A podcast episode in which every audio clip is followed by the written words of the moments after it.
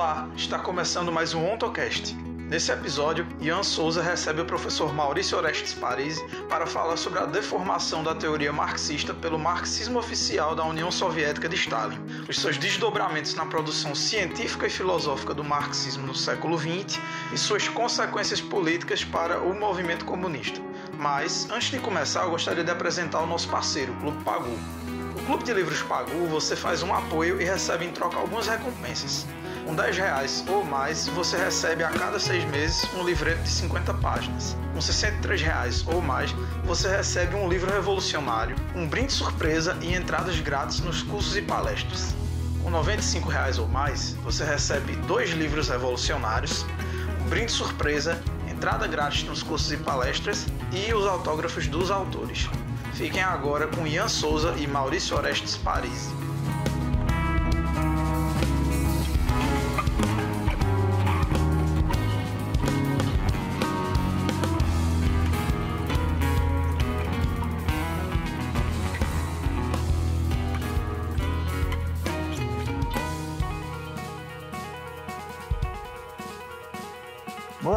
Todos, ou bom dia, boa tarde, para dependendo do horário que você estiver ouvindo. Está é, tá começando mais um OntoCast, seu podcast sobre ontologia marciana. Eu me chamo Ian Souza, é, estudante de filosofia pela FPA, e hoje estou recebendo o camarada Maurício Orestes Parisi. Pode dar o seu boa noite, camarada Parisi, falando um pouquinho mais sobre sua formação acadêmica e sua militância? É, então, meu nome é Maurício Parisi, eu sou historiador, eu sou professor de história, uh, já passei por todos os níveis de ensino, da educação básica, do ensino superior. Meu campo de pesquisa é a historiografia marxista, em especial a historiografia marxista britânica. Uh, e nós vamos conversar essa noite um pouco sobre Marx, um pensador concreto de um mundo concreto, um homem real de um mundo real um investigador intelectual. Marx como sujeito de praxis revolucionária e não como ícone a ser endeusado. Ah, eu também sou militante comunista na luta pela superação do capital em todas as suas formas. E estou aqui para falar um pouco da minha, trajetória, da minha trajetória, não tanto pessoal, mas como investigador, ah, como pesquisador e discutir Marx com todo mundo. Esse pensador que é muito falado e pouco estudado. Inclusive está na moda chamar todo mundo de comunista. Eu sou paulista, eu descobri do dia para noite que eu tenho um governador comunista. É muito engraçado isso. O Dória. Sim, sim, você falou certo, camarada. E essa importância de estudar Marx vem a cada dia crescendo mais.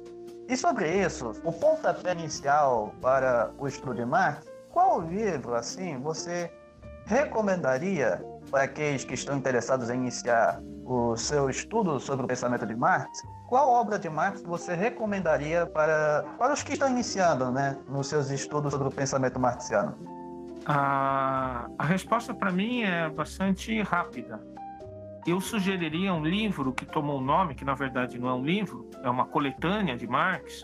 São os artigos que foram escritos na, na, na nova Gazeta Renana, Aqui no Brasil, a editora Boitempo publicou como Os Despossuídos. Ah, eu, particularmente, eh, descobri meu entendimento para o Marx pela ideologia alemã, aquela versão pequena, não a, a felizmente que agora nós temos completa. Por que os despossuídos? Né? Vamos para o nome, aqueles que não têm posse, aqueles que não têm propriedade. Quando o Marx ah, foi trabalhar como jornalista na Nova Gazeta Renana, ele cobriu, né, para usar uma linguagem de jornalismo contemporâneo, a, a questão de, de, de, pessoas pobres que catavam lenha, né, madeira seca para suas casas. A Renânia é a região da Alemanha que faz fronteira com a França. É uma região europeia, fria, né? Ela não chega a ser tão fria quanto o Nordeste, segundo o nosso ministro interino de Saúde, mas ela é ela tem um inverno rigoroso, principalmente porque os, para os pobres. Então, no determinado momento, no, nos anos 1830, 1840, esse gesto tradicional, comunal, ele foi criminalizado pelo Estado prussiano, que então, então administrava a Renânia. Ah, isso chamou muita atenção do Marx, que tinha saído de, dos, dos estudos de filosofia na Universidade de Berlim, filho de um judeu convertido. Então, por que algo se tornou crime se era useiro e vezeiro, né? Era uma, eh, uma tradição costumeira ou consuetudinária, ou seja, a terra era de todos, né? a terra era propriedade comunal. Então, para o Marx, ah, isso é muito importante para nós marxistas, ah, ele começou a ver que havia uma relação social chamada propriedade privada. A propriedade privada é mais do que um título cartorial. Ela é uma relação social e, posteriormente, Marx vai descrevê-la como uma relação social de produção. Ou seja, a, a sociedade é organizada nas suas moléculas mais básicas de relação dos homens entre si e dos homens com a natureza. Eu citei agora uma formulação que vai ser encontrada na ideologia alemã. Então, Marx, como herdeiro do iluminismo e da Revolução Francesa, o grande herdeiro, uh, ele era um jovem que se foi tomado pela paixão uh, que seria aquela vertente radical do liberalismo da Revolução Francesa, eu diria até aquilo que viria dos jacobinos, mas mais do que os jacobinos, viria dos sanculotes, e que viria da tradição de Babeuf, da conspiração dos iguais.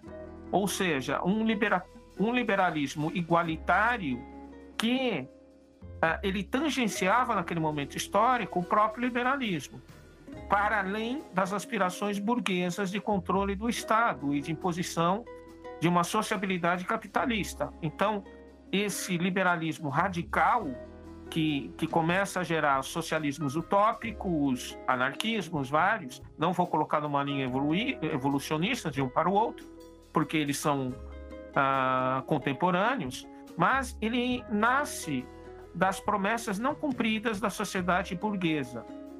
Ah, na tradição marxiana, você tem várias formas. O, uma é que opor ah, isso de forma radical, sociedade liberal, e outra ah, que eu estou explorando agora é de pegar essa sociedade liberal em crise e mostrar suas contra contradições. Por que, que a igualdade não se faz presente? E aí eu queria afirmar um princípio. Ah, eu sempre brin brincava com meus alunos do ensino médio. Ah, por que, que a classe burguesa ela pode aceitar a igualdade. É a primeira classe dominante que aceita ser igual aos dominados.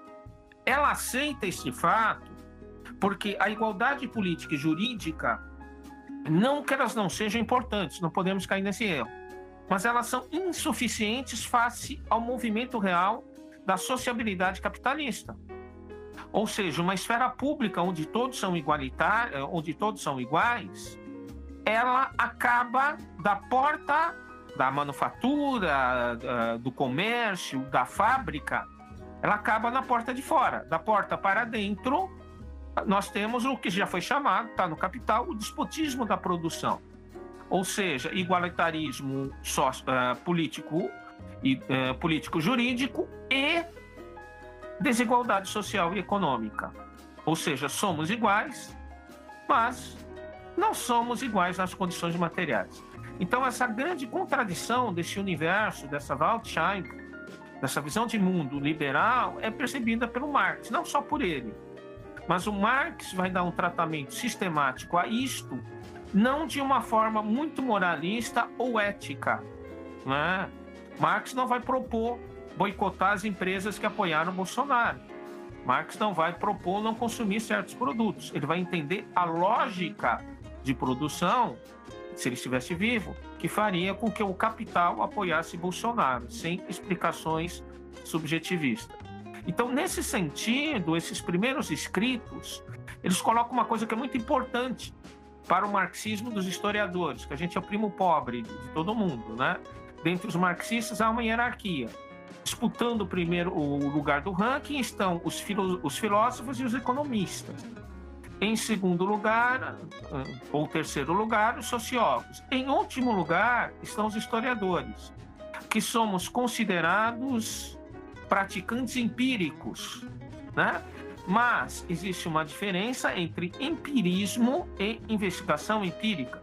Isso foi muito bem mostrado por um grande historiador marxista inglês chamado E.P. Thompson, ah, no livro que eu sugiro, onde você vê a prática ah, de compreensão ontológica da historiografia, que é um livro chamado A Miséria da Teoria, justamente uma crítica a Louis Althusser. Então, nesse sentido, o que, que o Marx sabe? Olha, essa nossa sociedade, princípios são muito interessantes para, para nós entendermos as esferas ideológicas, mas existe algo abaixo dos princípios. Existe um solo social, existe um metabolismo social, para usar uma expressão cara e mesados.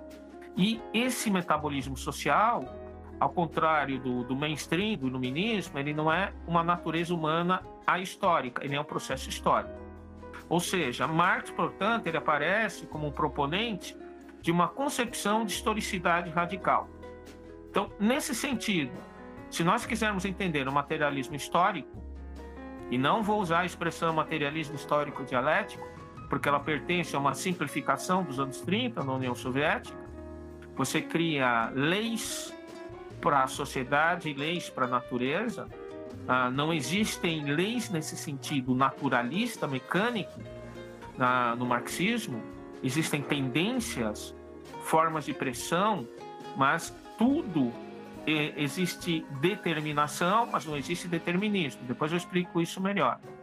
Porque o materialismo que o Marx vai desenvolver é um materialismo ativo, né? pegando aquela forma esquemática ah, de que Marx inverteu Hegel, Hegel era idealista, aí Marx colocou de lugar, uma coisinha um pouco mais complexa, porque Ma, ah, Marx ele se diferencia também do materialismo mecanicista, ah, principalmente na sua forma economicista. Marx é um, é um materialismo de praxis. Né? Então, nesse sentido, esses elementos ah, de investigação histórica, de materialismo ativo, sensível, já estão presentes nesses escritos da Gazeta Renana. Claro que ele não tem ainda noção de que a força de trabalho é mercadoria, ele ainda não realizou seu grande encontro com a economia política, graças a seu amigo, uh, irmão Friedrich Engels, mas ele já está elaborando uh, princípios metodológicos, eu uso a expressão metodológica de forma bem livre, né, de como abordar esse mundo, né, uh, entendendo as relações sociais. Sim, sim, sim. Foram, é, foram, bons, foram bons apontamentos até aqui, camarada. Você tem citado é, sobre. Você citou numa das suas falas as interpretações é, deformistas do pensamento de Marx, sobretudo nos anos 30 na União Soviética, quando, quando o stalinismo vigorava como, como regime político. Aí eu gostaria de, gostaria de saber é, mais sobre como é que se deu estas deformações do pensamento marxiano pelo regime stalinista. Ah, você sabe que quando você pergunta algo para o historiador, ele sente vontade de voltar para a revolução do Neolítico para explicar. Então eu vou falar sobre isso, mas eu vou voltar um pouquinho mais. Né? Então a obra do Marx ah, vai se constituir durante sua vida. Obviamente eu me filio àqueles que não vem uma diferença de, de natureza entre o jovem e o velho Marx, e sim de aprofundamento de seus conhecimentos, né? Mas o que nós vamos ter, uma, uma grande trajetória do Marx, ele vai escrever escritos importantíssimos, a ideologia alemã, a Sagrada Família, anteriormente, que ele vai explicitando, seu encontro com Engels, um pequeno opúsculo, né? Princípios, bolsos de uma, de uma crítica da economia política, o clássico de Engels sobre Manchester, e aí, digamos que ele vai entendendo o que é essa sociabilidade capitalista e o que é esse outro dessa sociedade, o trabalho. 1848, a Revolução, o projeto do capital, o velho Marx. Ah, Marx, ainda em sua vida, ele viu a derrota da Comuna de Paris ele é membro fundador da, da Associação Internacional dos Trabalhadores, a primeira internacional. Ele assiste a, ao seu de, ao debacle da Internacional e ainda vê a constituição da Segunda Internacional, embora quem tenha sido a força uh, de intervenção seja mais um Engels. Né? Ele faz críticas uh, aos programas que vêm ali do La Salle, a crítica ao programa de Gotha e Erfurt. E, e nesse sentido, Marx ele já começa a ficar preocupado com uma leitura ah, evolucionista, naturalista da sua obra. Né? São momentos muito importantes, e aí que coisa interessante, os, as cartas que ele vai trocar com Veras Azules, que nunca vão chegar a, a Vera, que é, os Narodin, os populistas russos, vão perguntar, né? É possível diretamente a transição para o socialismo na Rússia, com base na comuna camponesa? Ele vai pensar. Né? Ele vai escrever algumas obras da sua juventude, os cadernos etnológicos. Né? Você já deve ter conversado com, o Lucas Parreira a, a, respeito do velho Marx, é um jovem notável pesquisador. E Marx ele está bem longe dessa linha evolucionista. Talvez Engels tenha sido contaminado um pouco por isso. Mas, de qualquer forma, a, essa segunda internacional, na forma de partidos, os partidos da segunda internacional, aí notadamente Karl Kautsky, que vai ser, digamos, o epígono, uh, principal teórico marxista, uh, que nós devemos ter cuidado ao falar dele. Eu, eu pratico pessoalmente uh, uma ideia que a crítica deve ser imanente à obra do autor e não a, a mera catalogação ofensiva. Né? de acordo com o clima da época, e acho que isso é importante, o militante socialista, o social-democrata da época, eles eram, eram homens daquele seu tempo. Eram pessoas que sentiam a linha evolutiva do progresso, coisa que, em termos de mentalidade, só vai ser quebrada com a carnificina da Primeira Guerra Mundial, o fim da Belle Époque. Então, você vai ter uma linha evolucionista ah, que vai contaminar a social-democracia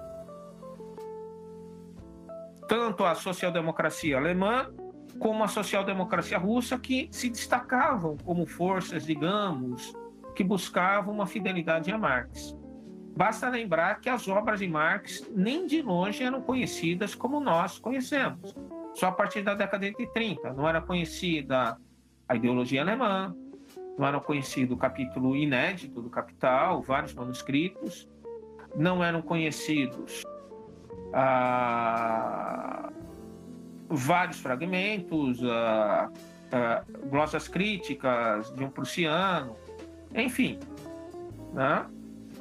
Ah, mas você vai ter um clima determinista, economicista, que vai interpretar o marxismo como uma corrente de determinismo econômico, fator econômico da história. Né? Então, você explicar algo sempre com uma causa econômica. Então, por exemplo, mesmo que às vezes os exemplos até estivessem certos, né?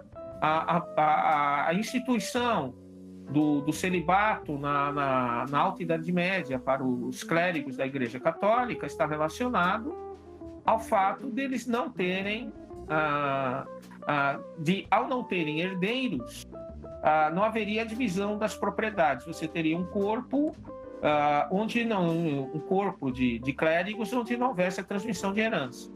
Ah, até faz sentido, mas você vai reduzindo certas coisas a vulgaridades, né? a, a esquematismo, né? E você vai perdendo, você vai aproximando o marxismo aquele materialismo mecanicista ah, que eu já falei agora há pouco. Né? Ah, eu posso dar como exemplo um historiador americano muito importante, o Charles Beard. Ele tem um livro chamado A Interpretação Econômica da Constituição dos Estados Unidos, onde ele pega cada, cada signatário da, da, da Declaração de Independência e vê os interesses econômicos que cada um tinha na independência. Ah, tudo bem, ah, é perfeito, mas aí você cria uma forma que você desliga, você você corta a força das ideias, a força das tradições, a força do pensamento. Ah, e vamos lembrar de uma frase de Marx, né? As ideias, quando se apoderam das massas, elas se tornam uma tremenda força material. E nesse sentido, a, a evolução do capitalismo era entendida como uma evolução triunfal. A classe operária, no seu sentido restrito, estava aumentando, as suas expressões políticas, ah, os, os partidos socialistas e social-democratas, estavam cada vez mais tendo votos, e ia chegar um determinado momento no século XX, por volta de 1920, que, isso, que eles ganhariam as eleições. No caso dos sociais-democratas, isso até aconteceu na Escandinávia, né, com um programa hum, não tão revolucionário. E era o destino da Alemanha. Da... Só que uh, uh, isso você começa a ver que isso estava muito ligado a, a, aos países europeus que, inclusive, tiveram crescimento econômico acelerado, isso implicando em monopolização do capital, formação de grandes grupos. Depois da crise, da grande crise de 1873, essa foi a grande crise antes de 29, cuja solução foi a expansão imperialista. Então, de certa forma, essa visão utópica liberal, né, ela fazia sentido na periferia, desculpe, no centro. Mas você tinha uma expansão do imperialismo global que fazia com que, para os não europeus, a coisa não fosse tão boa assim. Né?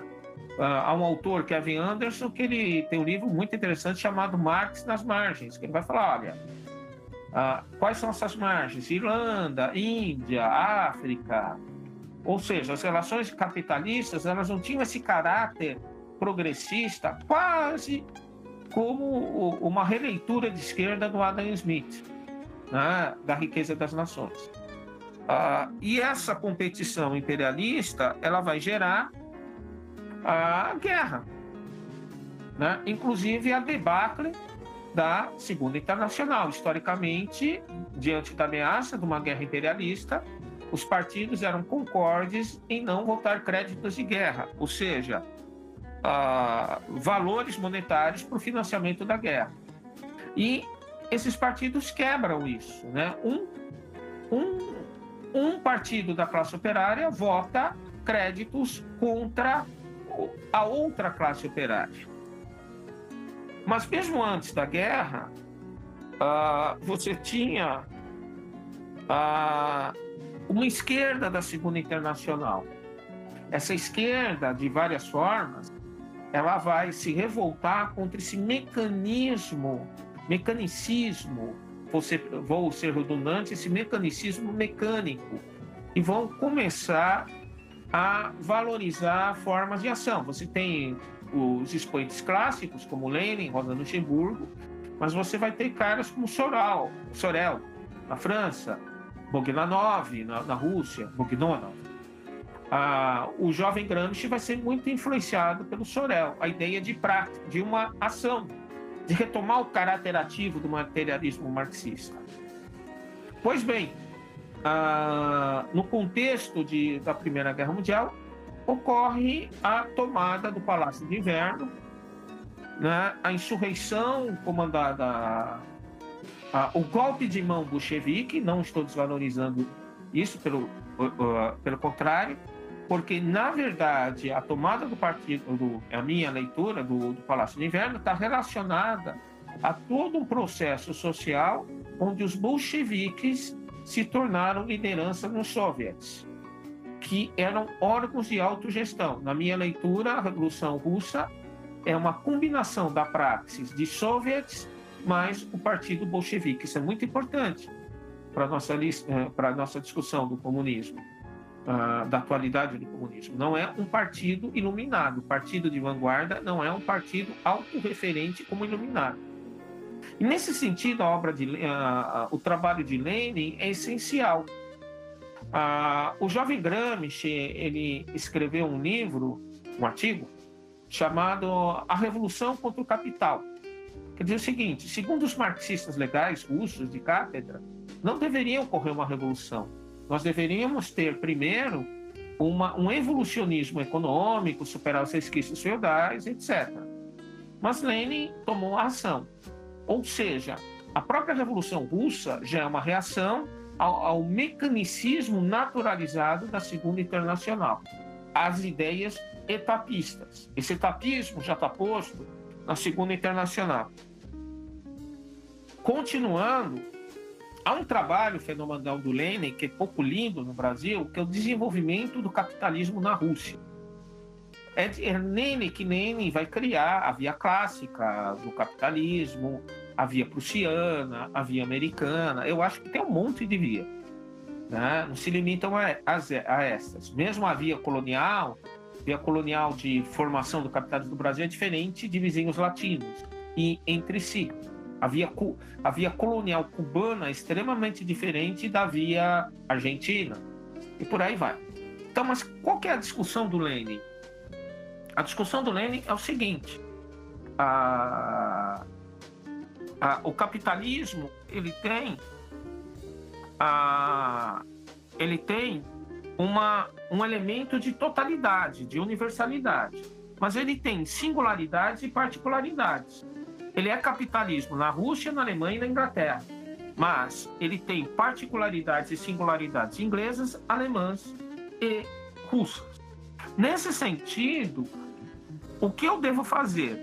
Ao invés de ficar repetindo Adam Smith ou uma versão uh, de esquerda da, da teoria da evolução, eu vou estudar como se formou cada particularidade do capitalismo.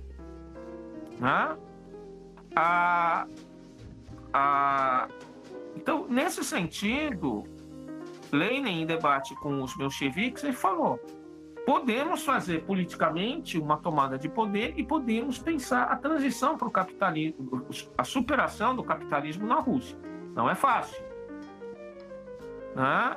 a, a guerra civil, a NEP. E aí, para não deixar vocês mais ansiosos, eu já vou lançar uma coisa que depois eu volto. Ah, do ponto de vista filosófico, historiográfico, sociológico, o stalinismo é a retomada do marxismo como um naturalismo, como um positivismo, como um mecanicismo, só que com uma carga de violência fenomenal né? vou simplificar. O stalinismo é o marxismo da Segunda Internacional com violência e perseguição política. Ah, nesse sentido, o marxismo da Segunda Internacional era até melhor porque as pessoas investigavam de forma mecânica. O Kautsky tem um livro, que até hoje é um livro que se discute, sobre a origem do cristianismo. Tem elementos economicistas, tem tá? e outros historiadores. Você vai ler ainda com proveito a história socialista da Revolução Francesa de Jean Jaurès. Agora, o que ficou do, da, das obras do Stalin, dos manuais soviéticos, é pouquíssimo aproveitável. Na verdade, vai ser incorporado no marxismo, e isso não existe nas obras do Marx, a não ser como descrição. Se você lê a ideologia alemã, ele vai falar de modo de produção antigo, comunidade primitiva, feudalismo, mas apenas como um survey, como um balanço do conhecimento que até então se sabia. Na verdade, isso daí está na riqueza, isso daí vem do iluminismo escocês, dos filósofos escoceses do século XVIII, notadamente o David Hume, mas o, o Adam Smith, que era um teólogo, uh, essa ideia de sociedade primitiva, sociedade feudal, que eles vão chamar de sociedade mercantil, para legitimar o próprio, a própria sociedade burguesa, a própria sociedade do capital.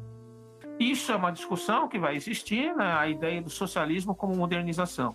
Isso vai ser incorporado nos anos 30 e aí o marxismo vira uma teoria da modernização.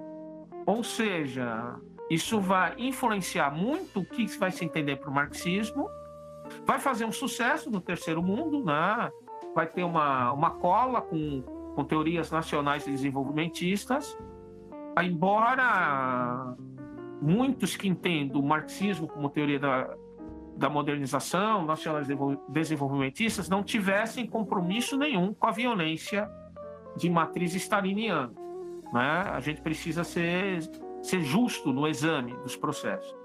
Mas é uma teoria evolucionista. Eu posso dizer que essa teoria da, do marxismo como modernização capitalista tem hoje os seus seguidores idolatram a China. Porque a China uh, é a NEP de um milênio, né? fazendo um pouco de ironia. Agora, essas pessoas que talvez estudem pouco, principalmente youtubers, uh, não vão para a cerne da natureza da obra de Marx. Então, nessa linha de raciocínio, voltando para a União Soviética, a importância do Lenin, todo mundo ressalta como revolucionário, uh, mas é muito importante ler como ele fazia trabalhos históricos, trabalhos filosóficos. Né? Nós tínhamos um, um pequeno, bibliogra... em termos bibliográficos, um, uma pequena parte uh, dos seus cadernos filosóficos, que eram os cadernos sobre a dialética do Hegel, com o prefácio de Henri Lefebvre, um grande intelectual. Hoje nós temos os nossos cadernos filosóficos. Como Lenin, ele vai ah, entendendo o materialismo de Marx. Então, ele vai ler Hegel, né? ele vai começar a entender que o Marx não é o idealismo do Hegel invertido. É, é o idealismo do Hegel superado. Existe o, o termo alemão que é superação, supra-assunção, Aufhebung. Eu, não, eu tenho péssimo sotaque, mas seria isso, supra-assunção. É a superação, né? Ah, de que não é tudo que vamos colocar os dois polos, né? As pessoas dizem que as ideias movem o mundo, né? Ah, ah, os mecanismos dizem, não, não existem ideias, existem a, a superestrutura de movimentos econômicos, né? Ou seja, a metáfora de Marx, a metáfora, vou repetir de novo, metáfora, para ele entender a praxis, né? A praxis é a mediação entre o plano da idealidade, o plano das ideias e a movimentação mais explicitamente material, porque as ideias também são materiais. Eu vou falar disso depois, né? É pouco compreendida. E por conta da Revolução Russa, nós vamos ter uma espécie de primavera marxista. Não em termos só políticos, com a fundação da Terceira Internacional, mas nós vamos ter a primavera marxista no sentido de abertura na União Soviética de um campo de estudo de Marx e de surgimento de grandes pensadores. E um impacto também a, a partir na, na Alemanha, a partir da tradição da Rosa Luxemburgo, que também vai se fundir, vai dialogar com a tradição soviética. Ah, então, a Rosa Luxemburgo, falando, o livro dela, Acumulação de Capital, ela já quebra aquela teoria de evolução histórica de modos de produção, porque ela mostra um tipo de relação muito diferente, né, a relação do outro. Diga-se de passagem, o que o David Harvey faz é atualizar a Rosa Luxemburgo sem, digamos, ah, pensar ação política. Ah, então, na verdade, o termo que o Harvey cunha, acumulação por despossessão, lembrando que eu falei de despossuídos no início, mostra muito bem algo que é muito importante das relações sociais do capital, a expropriação. O capital expropria, né? Ele tira a base social da vida, da existência das pessoas para submetê-las ao seu domínio. Tá?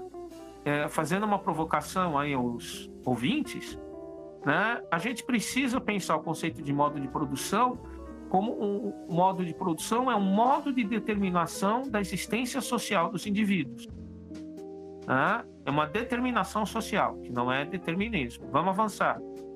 Ah, então, nós vamos ter ah, uma série de, de campos de pesquisa na União Soviética, com grande destaque para o campo da pedagogia, da psicologia. A própria Krupskaya era uma teórica da, da pedagogia, da educação. Para o campo da linguística, o Círculo de Bakhtin, por exemplo, nós vamos ter ali Vygotsky, Luria, Lorentiev, né? todos pensando uma questão que estava ausente daquele mecanismo, materialismo mecanicista, que é a questão da subjetividade do sujeito, ou seja, da consciência uh, ligada à praxis. Uh, abrindo, abrindo uma outra janela, mas é uma janela que é contemporânea, essa janela soviética, nós temos uma janela húngara. Né? Na Hungria ocorre uma revolução que, que dura pouco, nós vamos ter um filósofo que vai se destacar como um dos grandes pensadores do século XX, o húngaro Georg Lukács. Né? Uh, Lukács, que foi um homem bem nascido, filho de banqueiro, um intelectual, como já foi dito por alguns comentaristas, que ele acompanhou os maiores filósofos do século XX e XIX, seguidamente Kant, Hegel e Marx, um intelectual consagrado na crítica literária, fazendo um breve aparte, né? A, a, a, o Lukács era muito fã do, do, escritor que ele vai considerar um dos melhores realistas, que é o dramaturgo norueguês Ibsen. O Ibsen tem uma, uma peça chamada O Inimigo do Povo. É a história de um médico que trabalha em um balneário e ele descobre que a água do balneário está contaminada e as pessoas vão morrer. E aí esse cientista ele é perseguido porque ele está trabalhando a acumulação, está trabalhando a acumulação de capital do balneário, os negócios. Ah, pergunto para vocês, parece com algum país do mundo no ano de 2020? Né? Então esse médico é perseguido, enfim. E isso fascinou o, o Lukács, que inclusive conheceu o Ibsen pessoalmente quando era um menino de 16, 15, 16 anos. Ou seja, o, o Ibsen, antes até de ser marxista, ele era fascinado pelas relações da sociedade burguesa, relações sociológicas, relações de poder, relações de prestígio, né? relações de construção do indivíduo, da sua felicidade ou do seu inferno. Né? Engraçado que as pessoas acham que isso é novidade do Bourdieu.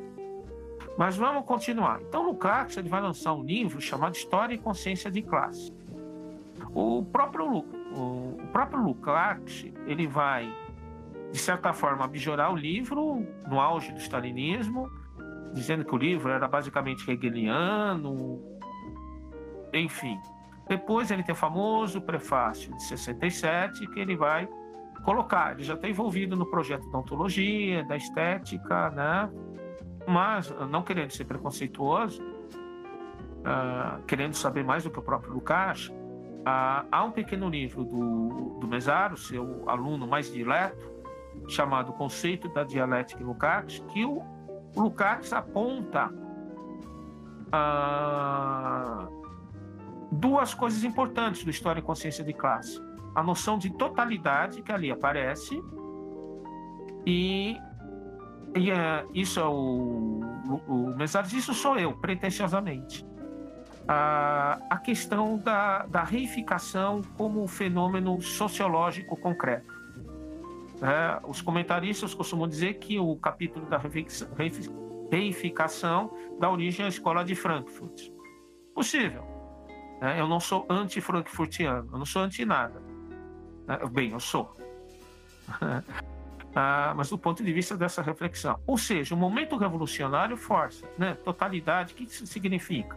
Significa, por exemplo, o Lenin, em que fazer, quando ele diz que a consciência é externa, a consciência de classe é externa à, classe, não é que ele era um autoritário, como se falava no Brasil dos anos 80. Ele está dizendo o seguinte: você precisa ter mediações para que o trabalhador tenha consciência do que é a totalidade. Né? Ou seja, a, a questão, a, a, aquele momento cotidiano marcado, olha lá, pelo trabalho alienado, pela reificação, a determinação da mercadoria nas nossas consciências, dificulta se eu não começo a fazer aberturas heurísticas para totalidade.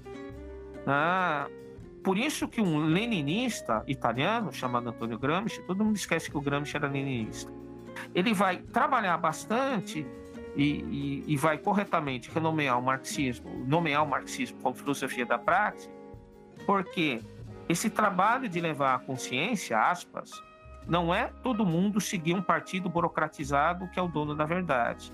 São momentos de praxis, de a, e ações e ideias né, que escancaram, explicitam a natureza do que é a sociabilidade capitalista. Pegando aquela frase famosa do Marx, né, se a aparência das coisas coincidisse com a sua essência, não haveria necessidade de ciência.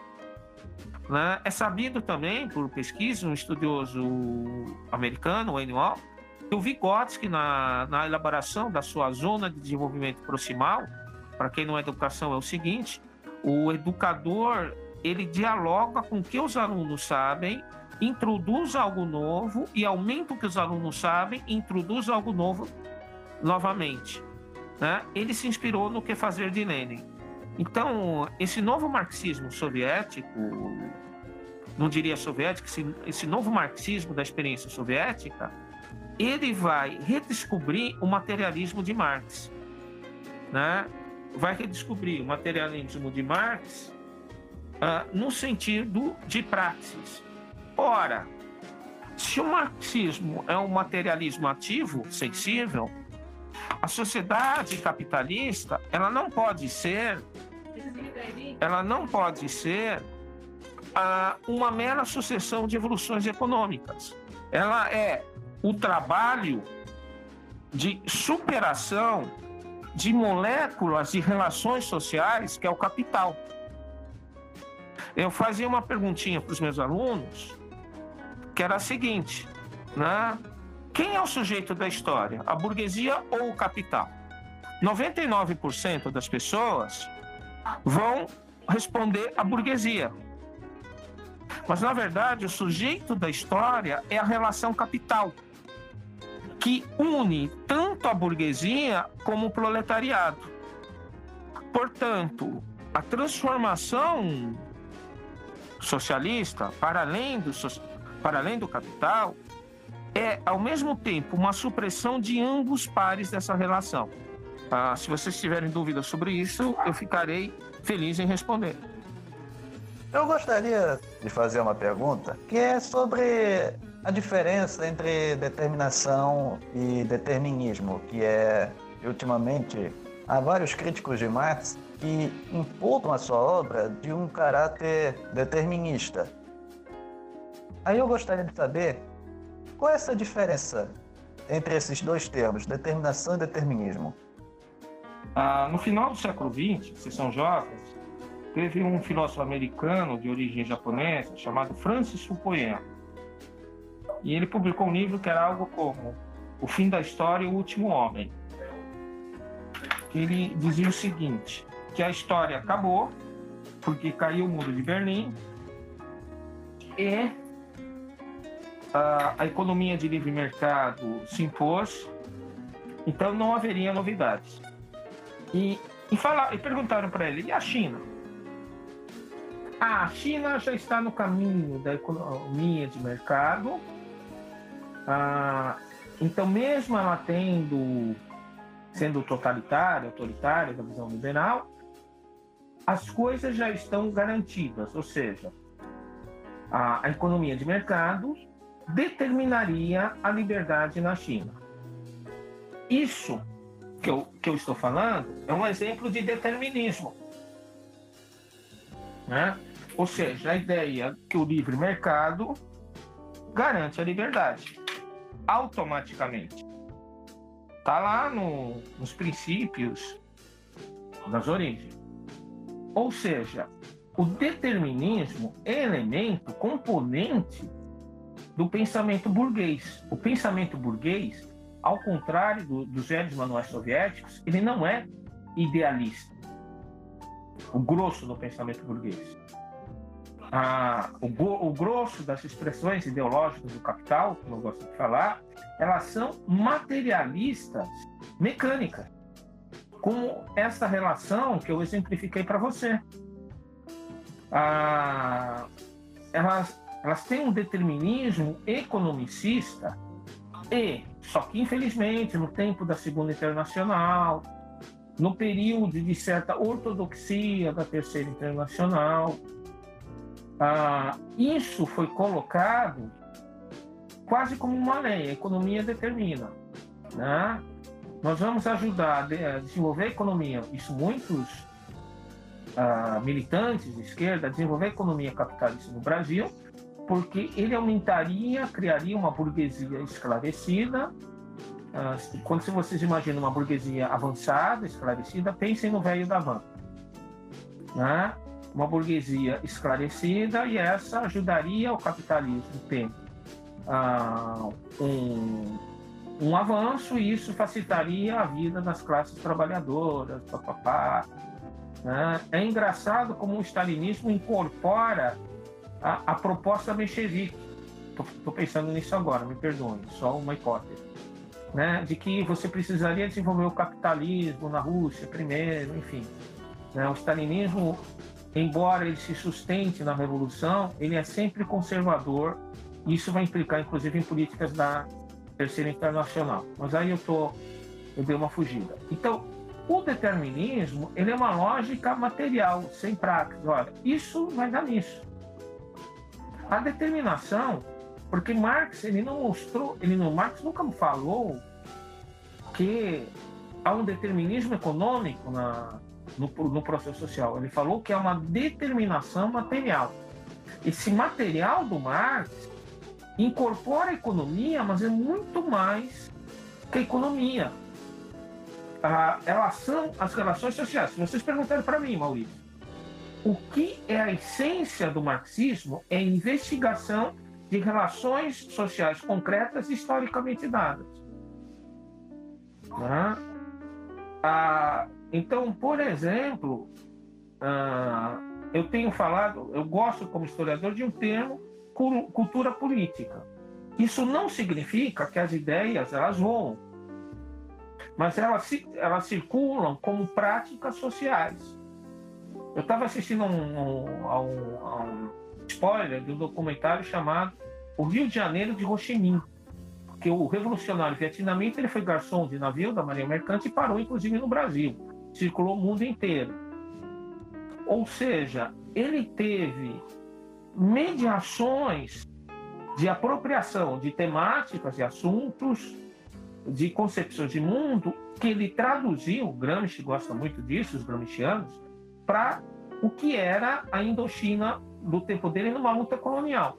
Ah, infelizmente, para os teóricos pós-coloniais, o Ho Chi Minh ele voltou à Revolução Francesa contra a própria França colonialista. Tá? Então, nesse sentido, que, qual que é a diferença entre determinismo e determinação? O historiador só consegue falar disso com um exemplo concreto. É a diferença entre um fator natural naturalizado, melhor dizendo, quase transcendente, que age a despeito das ações humanas. Ações humanas, como Marx falou no 18 por Mário Luiz Bonaparte, que não são feitas com as condições criadas pelos homens. Mas essas condições que não foram criadas pelos homens foram criadas também por outros homens. Então, essa questão da determinação nós temos uh, o que eu gosto de dizer, o que, que é determinação? É você entender processos de formação. O Lenin, vou voltar para o Lenin, ah, no livro Desenvolvimento do Capitalismo na Rússia, ele mostra o que, qual que é a determinação da sociedade russa, a formação do capitalismo na Rússia.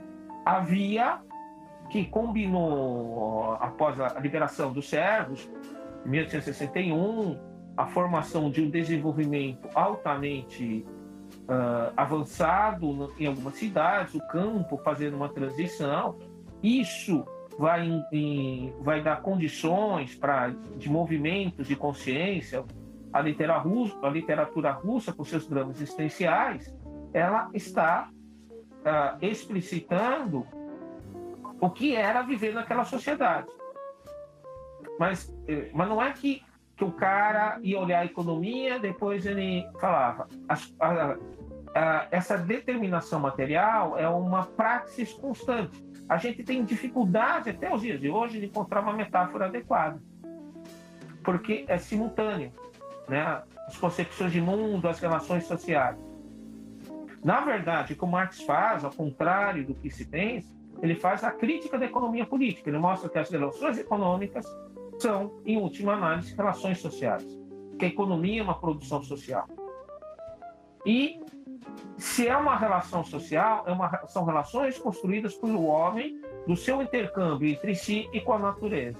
então está aberto à prática. Ah, e isso explica aquela famosa frase do Lenin, que todo mundo repete, mas talvez não saiba o significado.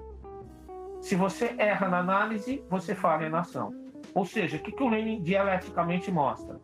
Que a ação está ligada à compreensão do processo. E a compreensão do processo é um processo de análise. Né? Ah, isso, inclusive, mas isso é, um, isso é uma demanda movimento comunista de superar a prática e transformar a prática em prática. Né?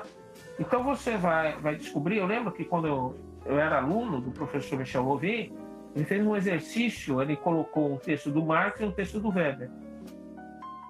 Ah, só que ele não falou de quem que era quem. Então, era muito engraçado que o texto do determinismo econômico era o do Weber. O texto que dava espaço para as ideias era o do Marx.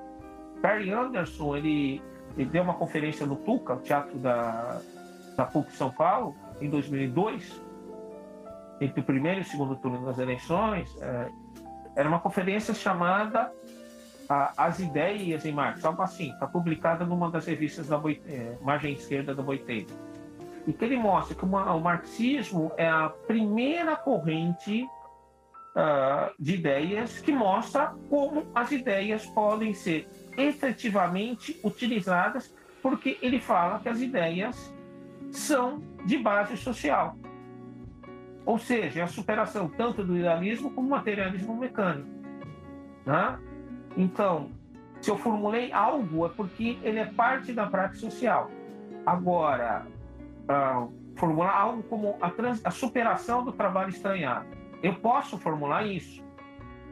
Marx compreendeu a natureza do fetismo da mercadoria, que não é uma metáfora, é uma relação social, é o estranhamento ou alienação. Tá? Ou seja, eu vou começar a entender o que é essa relação. Tá?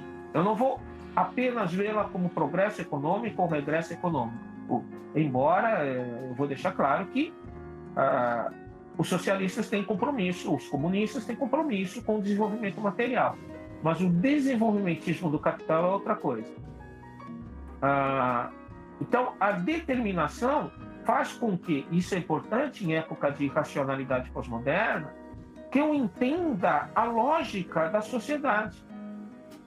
O Marx tem uma frase famosa da Sagrada Família, quando ele critica os hegelianos de esquerda, de que ah, é preciso substituir a tal coisa da lógica pela lógica das coisas, ou seja, a coisa da lógica é um determinismo, geralmente de natureza transcendente, abstrata. Então, ah, em tempos de irracionalidade pós-moderna, é muito importante reafirmar a importância da determinação. Ah, porque ela permite que nós demos explicações racionais e lógicas, lógicas no bom sentido, sobre o que está acontecendo. o Marx, na Sagrada Família, ele faz uma crítica aos hegelianos de esquerda, dizendo o seguinte: vocês substituíram a, a lógica das coisas pela coisa da lógica. Ou seja, o que é a coisa da lógica? É algo abstrato, transcendente, a manifestação do espírito que se desdobra no concreto que, que é a lógica das coisas? É entender tá, o movimento do ser social, das relações sociais. Ou seja, tá, não é o Lukács que, que é um ontológico, é o Marx. O Lukács só percebeu. Né? Ou seja, as relações sociais se desdobram imanente, de forma imanente, imanentemente. Só que isso tem um sentido, um sentido desse próprio movimento. Por isso, tem um elemento, um, os, os, manuscritos para o Capital, ah, os Grundrisse, eles vão falar formações, né, forme. Então, no marxismo, a determinação aparece como formação, como forma. Né? Então, a, nós temos a forma, como o Lenin apontou, do capitalismo na Rússia, como Caio Prado apontou, do capitalismo no Brasil, só que essa forma é formação. Ou seja, o que é a forma como formação? É a forma como processo histórico. A formação é um processo histórico de desdobramento imanente do social. Só que para nós historiadores, vou usar o Thompson, A formação é um fazer-se, porque ela é praxeológica, ela é um movimento, né? ela é o direcionamento, não uma dialética de oprimido opressor, que é uma simplificação. Vou comprar briga com essa ideia, comprar briga com muita gente. Ah, mas é uma transmutação, transformação, superação, ah, apazivamento de relações sociais historicamente dadas entre os homens e com a natureza. Então, isso é determinação quando, entendendo a via colonial de formação do capitalismo brasileiro, eu aponto, como fez Rui Mauro Marini, que na nossa, na nossa particularidade capitalista há uma tendência à superexploração da força de trabalho subalterna, também está em Florestan Fernandes. Isso é uma determinação, mas não é um determinismo, porque isso pode ser transmutado, transformado, não pelo capital, eu acredito porque é uma determinação de como o capital determina as coisas na sociedade brasileira. Isso vai ser transformado pela força anticapital, né? Por, pelo outro, pelo, pela relação social ah, que se opõe. Aí vou lançar uma heresia para o debate. O proletariado, os trabalhadores como classe social, eles não são apenas um, um, saco de batatas, para usar a expressão de Marx na ideologia alemã, um conjunto, mas eles são também a potencialidade de uma outra relação de produção, ainda no capital, mas que vai ser um motor de superação. Eu digo a quebra a, a quebra da, da produção despótica capitalista, por exemplo, pela autogestão então, a classe é, é, a sua natureza sociológica, mas é também a sua natureza de possibilidade de produção. Isso é muito diferente do determinismo ah, econômico de certos sociólogos, ah, tentando ilustrar isso, certo debate de que a classe operária desapareceu. A classe operária com um determinado perfil cultural ela é cada vez menor. A classe operária de natureza fordista ela é cada vez menor a planta fordista desapareceu. Mas a classe trabalhadora, o que está submetida ao trabalho estranhado do capital, é cada vez maior. Os processos de subordinação, de subsunção real ao capital, são crescentes no mundo, na nossa sociedade, inclusive. Isso é o quê? Uma determinação dado uh, pelo tipo de movimento particular vinculado com a totalidade que o capital tem na nossa sociedade. Ou seja, a determinação permite a possibilidade de compreensão racional para informar a prática. Quando você é, nega o determinismo, como fazem os pós-modernos, e aí negam também a determinação, sobra para nós a irracionalidade de entender apenas formas fenomênicas para fazer uma crítica a, a, essa turma, você fica na coisa fenomênica que é opressão.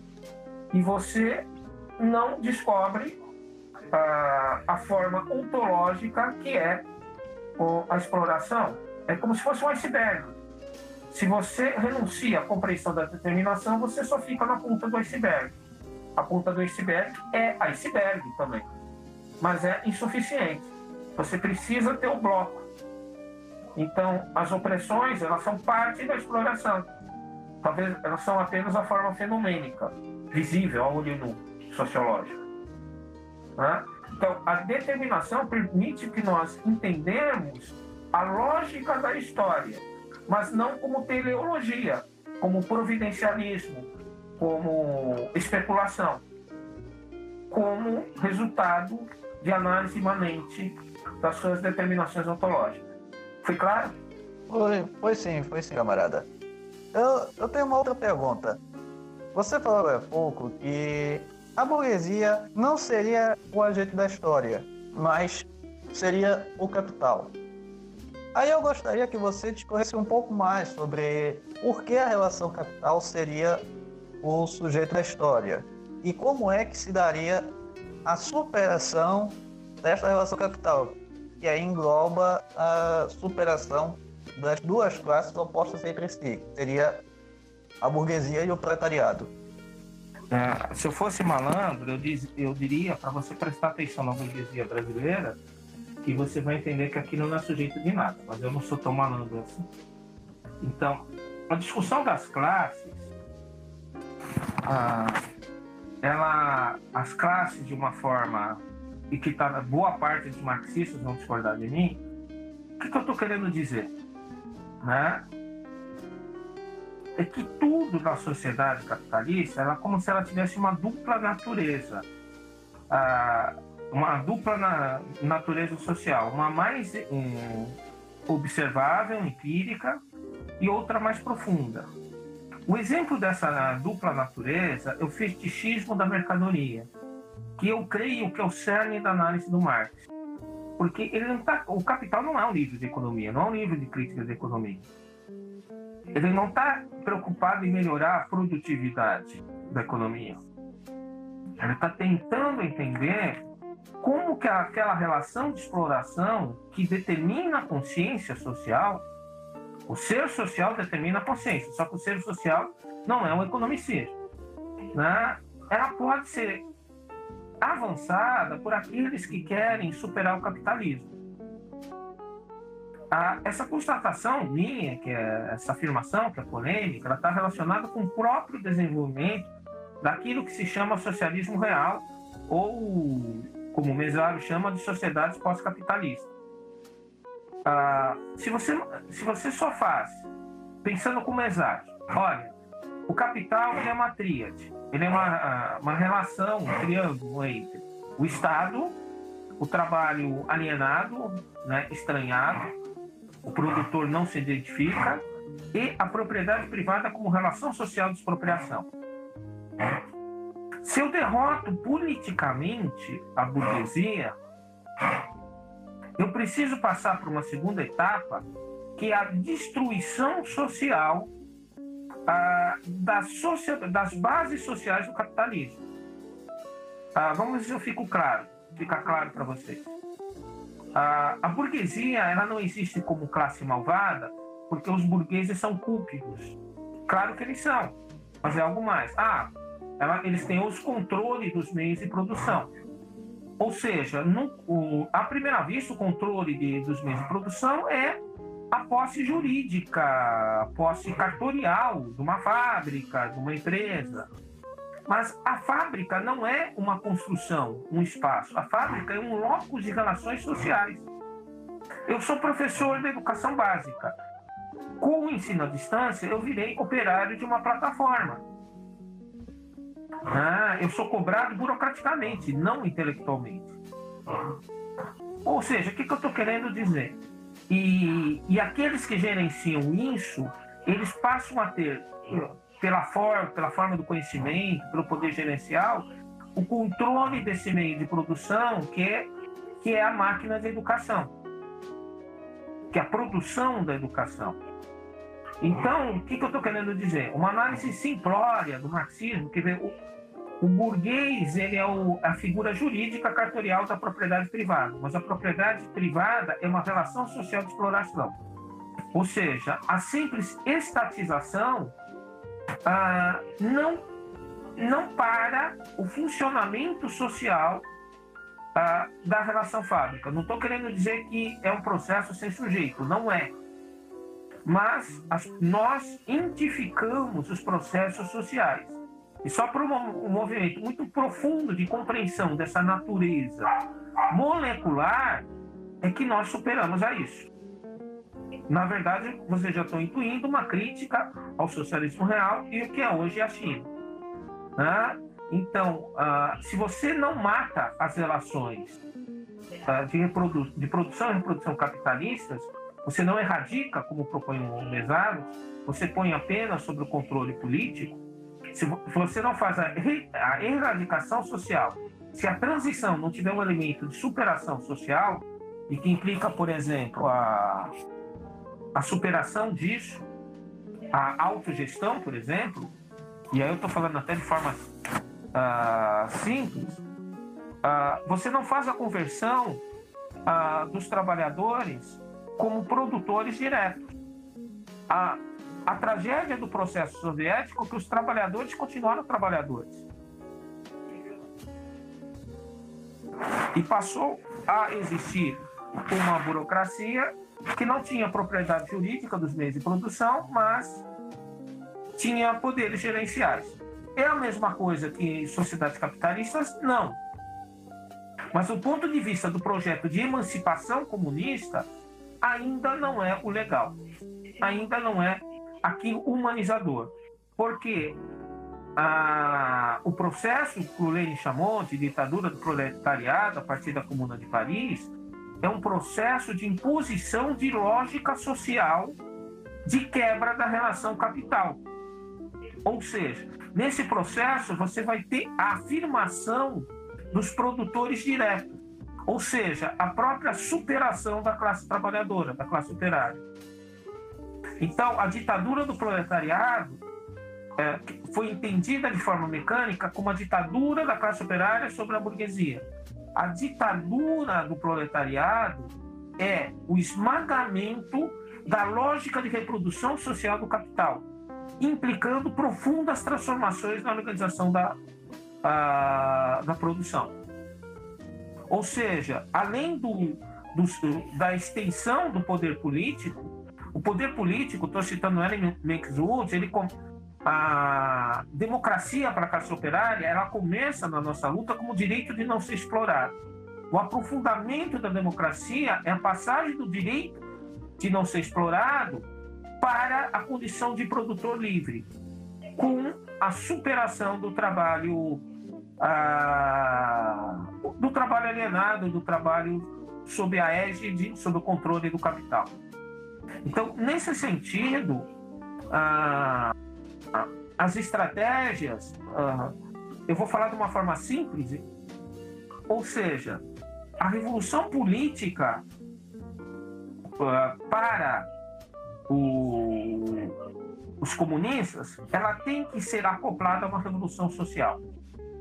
Não que não haja movimentos políticos, mas ela é mais amplo. A nossa vida é difícil, a da burguesia é fácil. Porque a burguesia que faz revoluções políticas.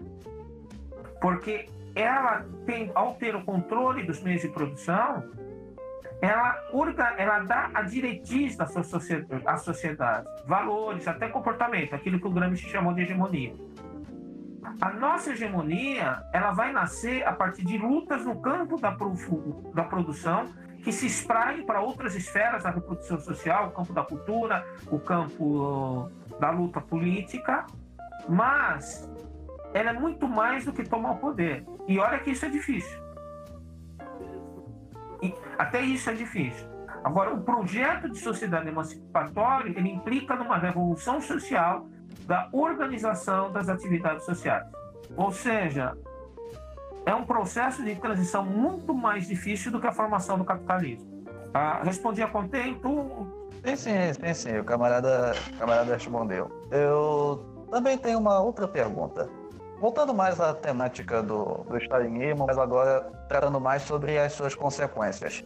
É visível né, que o, o, o stalinismo retoma como fundação, fundamentação teórica a interpretação da Segunda Internacional sobre o marxismo, que é uma interpretação mais mecanicista, que toma a economia como o único aspecto importante, desconsiderando o verdadeiro caráter do marxismo, que é a análise da totalidade. Aí, a minha pergunta é a seguinte: como esta interpretação mecanicista do stalinismo sobre o marxismo é, contribuiu para as, para as derrotas das revoluções no século XX? Tratando mais especificamente do Brasil, com, com um programa do, do PCB que, que defendia no, nos anos 50 e 60 que a primeira etapa deveria ser a Revolução Democrática Burguesa, que seria a maturação da, das forças produtivas do capitalismo para aí sim defender uma revolução socialista. Vamos lá? Só que eu vou. Você corre risco quando você pergunta coisas para historiador. Vamos voltar para a União Soviética. Né? A, a União Soviética ela tem um grande problema, que é uma guerra civil que dura até 21. Né? Uh, Lenin vai formular a NEP. né, dois passos, um, um passo atrás, dois passos à frente, né? porque ele precisa recuperar a base material óbvia ah, para as pessoas, né? as pessoas precisam comer. Isso não é, isso não é burguês. Ah, então ele começa a pensar o que, que era tradição. Fracassa a Revolução Alemã, isso é conhecido. A Rússia se ignora. Lenin, ele tem um derrame, ele vai perdendo e morre em janeiro de 24. Então começa a haver um grande debate de como vai ser o futuro. O que é socialismo na, na Rússia? A, a própria política do comunismo de guerra, Lenin se inspirou né, em economias de guerra, economias de comando estatal em situações de guerra. Né? Então, as experiências, inclusive mais libertárias, dos soviets, pararam. Né? Muitos morreram na guerra civil, então, e as pessoas precisam continuar comendo. Uma sociedade analfabeta. Então, começa um grande debate sobre o, como vai ser a construção do socialismo na Rússia. Se deve haver a expropriação imediata da classe kulak, dos camponeses que, que enriqueceram, se vai ter uma acumulação primitiva do socialismo, em termos de Prevagensk, que era da oposição de esquerda, depois vai ser apropriado, né? se vai ter uma industrialização rápida, uma concentração. Ah, de certa forma, tudo ainda meio pautado por, um, por uma concepção, embora ah, esses envolvidos no debate, Trotsky, Bukharin, eram pessoas de alta formação intelectual. Ah, o resultado de tudo, de tudo isso, vocês sabem, que vai ser a vitória do Stalin. Tá? O, o, Stalin ele tinha uma ascensão que ele oscilava de uma posição para outra conforme fluía. Ele roubou a, o termo acumulação primitiva do Preobagensky, que, que foi executado, né? E o que, que, seria isso? Né? Vamos recuperar o capitalismo, vamos expropriar os kulaks para ter o, o capital para a industrialização forçada. Ou seja, o que seria uma economia de libertação do trabalho alienado passa a ser uma economia de trabalho alienado visando uma redenção futura. É muito complicado, porque nesse espaço você já tem o desaparecimento do soviets como instância de política da classe trabalhadora e que fazia a mediação entre política e economia. Ao mesmo tempo, o potencial revolucionário se desloca para países da, da periferia. O marxismo ele tem um grande papel, notadamente a China, ah, onde, por exemplo, uma recomendação de Stalin para o Mao Tse Tung faz com que eles se associem com o Kuomintang e acabam massacrados. Eu não sei porque o Mao, Mao Tse Tung defendeu a memória do Stalin em 56, porque as orientações dele quase custaram a vida. E foi justamente porque ele desobedece isso que ele cria um caminho original da Revolução Chinesa. Não sou admirador profundo do mal, mas eu acho que ele tem diferenças com, com o Georgiano, né? até por, por, por conta de requisito de análise histórica. Nessa linha de raciocínio, portanto, a, essa opção staliniana ela vai reforçar aquela linha evolutiva. Quando nós tivermos a industrialização, tudo vai ser alegria, vodka para tudo. Quem que é o nosso inimigo? O culato, aquele camponês. Claro que isso já significa que nem todo camponês, todo inimigo naquele momento é pular. Vai ser eliminado, a autonomia na, nas fábricas acaba. Isso vai ter uma. Isso eu conheço melhor, vai ter uma implicância no debate historiográfico.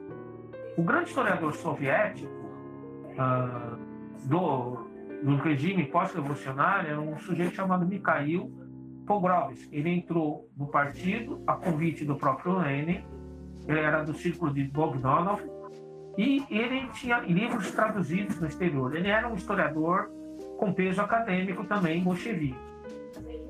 Ele polemizou com Trotsky a respeito do desenvolvimento residual combinado, mas ele tinha uma leitura do processo russo que não justificava a, o projeto de plano quinquenal, de industrialização forçada do Estado.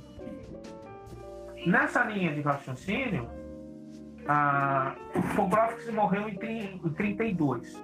Quando o Stalin começa a, os processos de Moscou em 36, ele vai condenar a obra do Pogrovski, o Pogrovski falava por outra coisa, de um pecado chamado capitalismo comercial. Porque a obra do Pogrovski não era claramente evolucionista, como iria ser o caminho indicado, evolucionista no sentido de determinismo dos modos de produção. Como vai ser o caso ah, da industrialização soviética e da linha da Terceira Internacional, que vai ser uma linha de apaziguamento, apesar de ter aquela loucura que foi a, a tática de classe contra classe, a linha de você compor e ajudar a desenvolver o capitalismo para o futuro. Né? O Paul Groff é muito interessante, ele morreu em 32, mas ele foi condenado em 36, né? tipo Inquisição, né? queimavam a efígie dele. A obra dele foi muito influente no mundo inteiro, né? e principalmente na Inglaterra, onde eu estudo, no grupo que daria origem ao, aos historiadores famosos do Partido Comunista da, da Grã-Bretanha. Então, o que, que acontecia? É, o que, que aconteceu nesses historiadores? Os caras eram bons, em termos de erudição clássica, acadêmica, tinham compromisso político. Ah, por uma questão de formação e estarem longe do, de Moscou, ah, o Christopher Hill estudou com um aluno do, do Pogrovski, o Kominsky, que era um grande medievalista, inclusive trouxe documentos para a Inglaterra. Os documentos que vão compor o livro dele, O Mundo de Ponta Cabeça. E o que, que eles, eles, vão começar a discutir? O grupo de, história é um efeito da Frente Popular, criado por uma mulher muito interessante, Dona Thor, tradutora do Capital para o inglês, ah, que vai trabalhar uma ideia de Frente Popular. Precisamos mo mobilizar a história de lutas do povo britânico contra o fascismo. Então, esse grupo iria estudar tradições revolucionárias, tradições medievais, a revolta de White Tyler, John Ball, a, a Revolução Inglesa, os, os movimentos para além da Revolução Burguesa, como os Diggers, os Revelas, toda, todas aquelas seitas minaristas, enfim. Né? Quando o grupo é fundado, em 45, mas a questão é antes. Já se discutia ah, um grande problema. Segundo a cartilha soviética, aquele livrinho História do, do Stalin, né?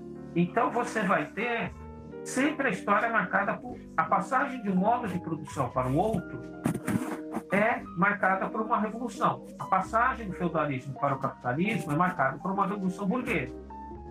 A grande revolução burguesa é a Revolução Francesa de 1789 e a outra é a Revolução de 1640. Ah, só um, um, um dado, um adendo. Ah, o, o, o, modo de produção asiático vai desaparecer. Existe um livrinho de um italiano chamado Gianni Sofri chamado Modo de Produção Asiático. Ele conta como aquilo desapareceu dos programas oficiais soviéticos, porque o modo de produção asiático perigosamente lembrava o que estava acontecendo na União Soviética dos anos 30. Ah, nessa Então, os historiadores vamos estudar a Revolução Inglesa de 1640. A, a, Revolução, a Revolução da Burguesia, vamos estudar a participação popular. E aí surge um, um embrólio por conta da Revolução Inglesa de 1640. Christopher Hill lança um livro em 1940. Começa a discutir o que, que diz o, a ortodoxia. Né? A Revolução Burguesa substitui um Estado feudal por um Estado burguês. Mas veja bem, a, a monarquia Stuart e a Tudor antes dela, Elizabeth I, financiava mercadores, corsários, acumulava capital. Ah, aqui, mano, o Estado feudal. E vai ser lembrada uma passagem do velho Engels que dizia que o Estado absolutista era um Estado que se apoiava entre a nobreza e a burguesia. Ah, segundo esse marxismo, o Estado é uma coisa, ele tem uma identidade. Só um breve uma provocação. O stalinismo é identitário.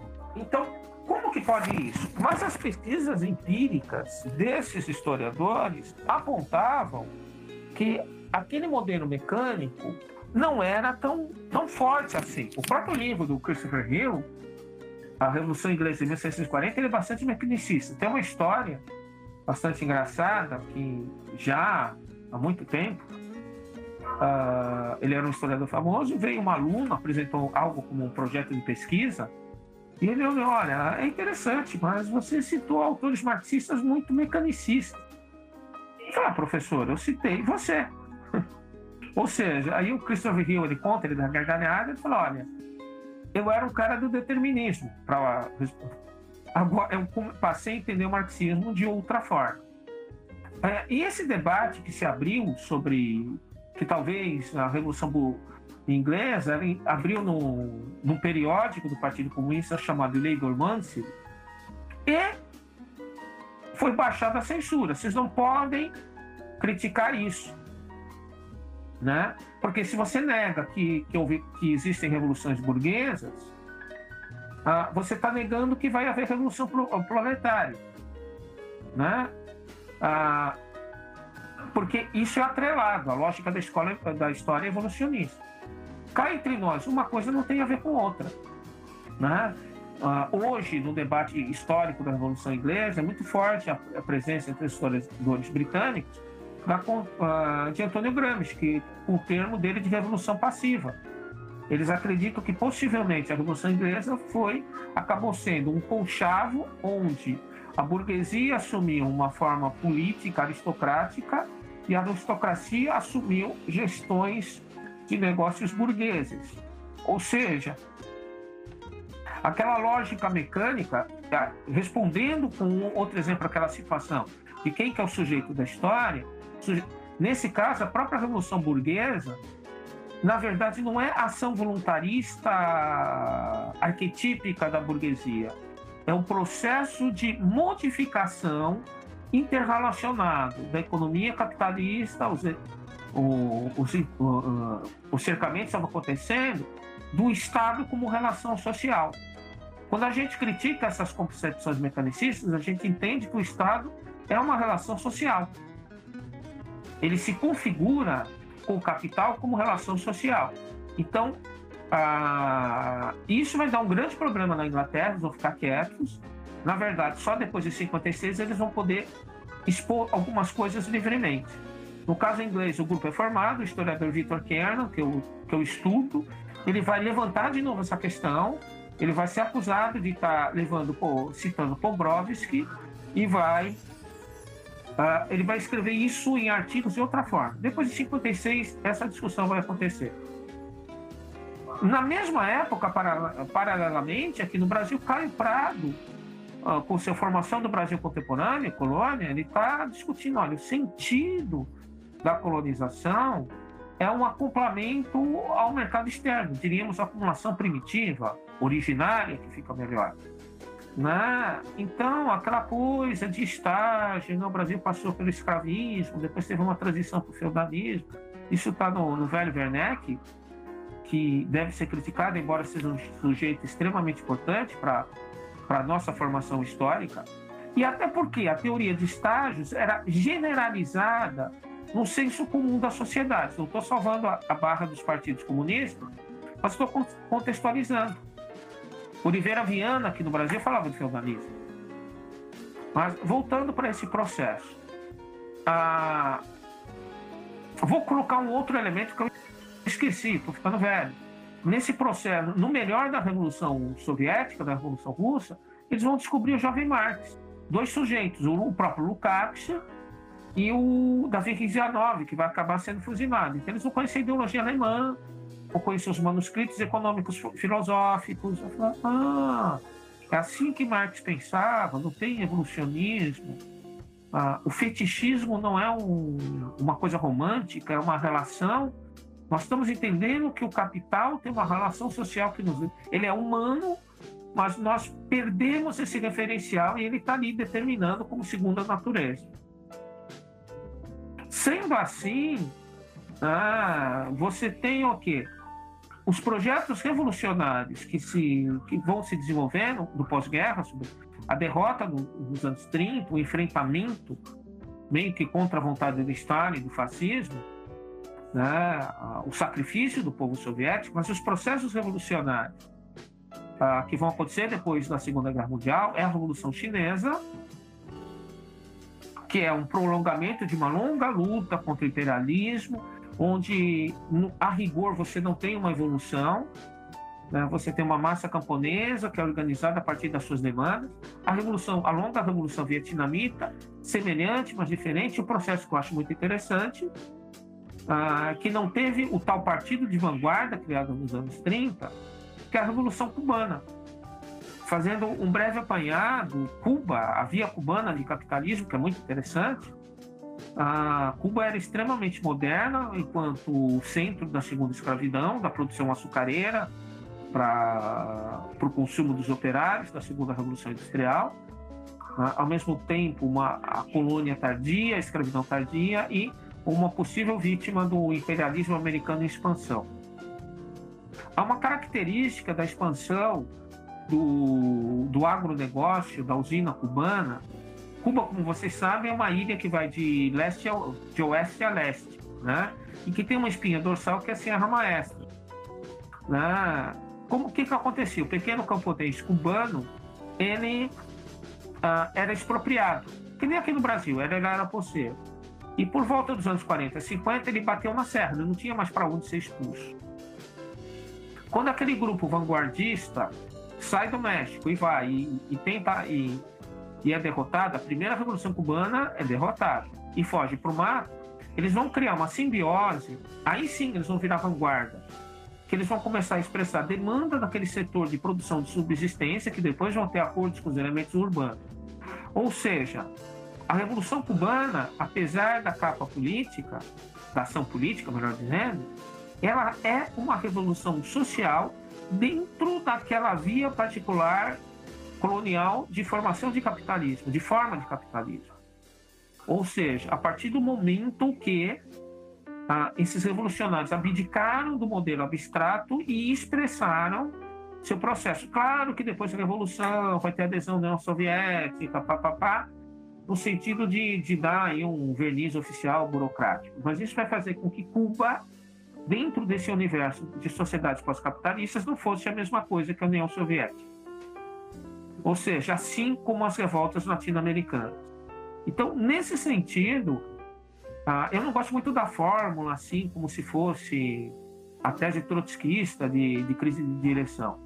Porque você pode ter direções altamente capacitadas, mas você não pode ter a mediação que incendeie a praxis, que expresse ontologicamente no, na prática política. Tá? É difícil fazer política. Mas a, essa noção etapista, ela, por exemplo, acabou com o processo espanhol, que foi uma revolução feita de base anarquista, expressando demandas de pequenos uh, artesãos, pequenos trabalhadores sem terra, obviamente, mineiros, né? Você pode dizer que é meio complicada, falta de projeto, mas tinha uma base social real. Então, essa leitura etapista que está voltando no Brasil, porque você, você não. Nós temos um neo-stalinismo, stalinismo identitário em alguns casos, o stalinismo de boutique. A, a superação do etapismo só pode ser alardeada porque ela é um kit. Você supera, só supera o etapismo se superar o stalinismo. E o stalinismo implica, inclusive, a burocratização das organizações, pensamento único, a perda da liberdade intelectual que havia entre os bolcheviques. Ah, e esse neo-stalinismo brasileiro está criando como meca a China. A China, que apesar das suas contradições com o imperialismo norte-americano, ela se desenvolve desde as reformas de Deng Xiaoping como peça complementar. Se diminuíram os operários fordistas, terroristas na, na Europa, nos Estados Unidos, foi porque aumentaram os operários fordistas na China, porque eram mais baratos. Então, a China ela está dentro do universo do capital. Não tem a propriedade privada generalizada, tem a propriedade privada, né? Então, na verdade, para não me estender tanto, a maior ameaça desse neo-stalinismo é nós colocarmos essa sociedade que está levando ao estranhamento capitalista no altar da nossa idolatria. Da nossa, não. Particularmente na, na minha. E não estou falando isso, não tem etnocentrismo, não tem nada. Né? É pensando na emancipação humana. Né? Por isso que é muito importante que a transição que começou na China, ela ganhe um aprofundamento no sentido de emancipação do trabalho. Agora, esse universo, talvez, ele, ele se coloca ah, um militante até no campo de esquerda falou que a gente precisa criar burguesia nacional. Não precisa criar burguesia nenhuma. É uma burguesia interna, submetida. Né? A gente precisa avançar ah, sem qualquer. não implicando sectarismo, a gente precisa avançar no sentido de entender a natureza do capitalismo brasileiro. Qual o impacto da urbanização, o que é o agronegócio, se é possível uma reforma agrária com pequenas propriedades ainda, eu acho a estatização do latifúndio, a gente pode combinar essas coisas, mas não vai ter uma evolução, né? Porque todo aquele movimento do stalinismo, estou voltando para os anos 30, 40, ele vai criar, por exemplo, a acumulação primitiva como se fosse uma fase pré-capitalista. E acumular, o capítulo 24 do Capital, assim chamada acumulação primitiva, ou originária, que eu acho que é um termo que coloca mais, como origem, como molécula, talvez ela não seja a, o ponto de uma etapa. Acumulação primitiva, capitalismo comercial, capitalismo industrial, capitalismo financeiro, monopólio, né? Talvez ela seja algo que mostre os elementos essenciais e determinantes do que é uma acumulação de capital. Então, ela pode se repetir simultaneamente. Você pode usar o desenvolvimento desigual e combinado, que é um termo que normalmente está associado a Trotsky, mas está nos Grundrisse e no Marx. Ou seja, o, o, o, capitalismo, a totalidade capitalista é um, acompla, é um acoplamento de diferentes formações sociais, um termo que o Lenin usou, com ritmos de acumulação e temporalidades sociais, ora mais diferentes, ora mais próximas, mas todas sincronizadas na totalidade do capital. Então, voltando para essa questão do evolucionismo, não é que o subdesenvolvimento brasileiro vai virar um capitalismo desenvolvido o capitalismo desenvolvido existe por causa do, dos capitalismos subdesenvolvidos. Ah, ah, não tem essa teleologia. Então, você pensando dessa forma, então, por exemplo, a, a, a mais-valia absoluta vai se transformar em mais-valia relativa, que vai dominar, é ilusão.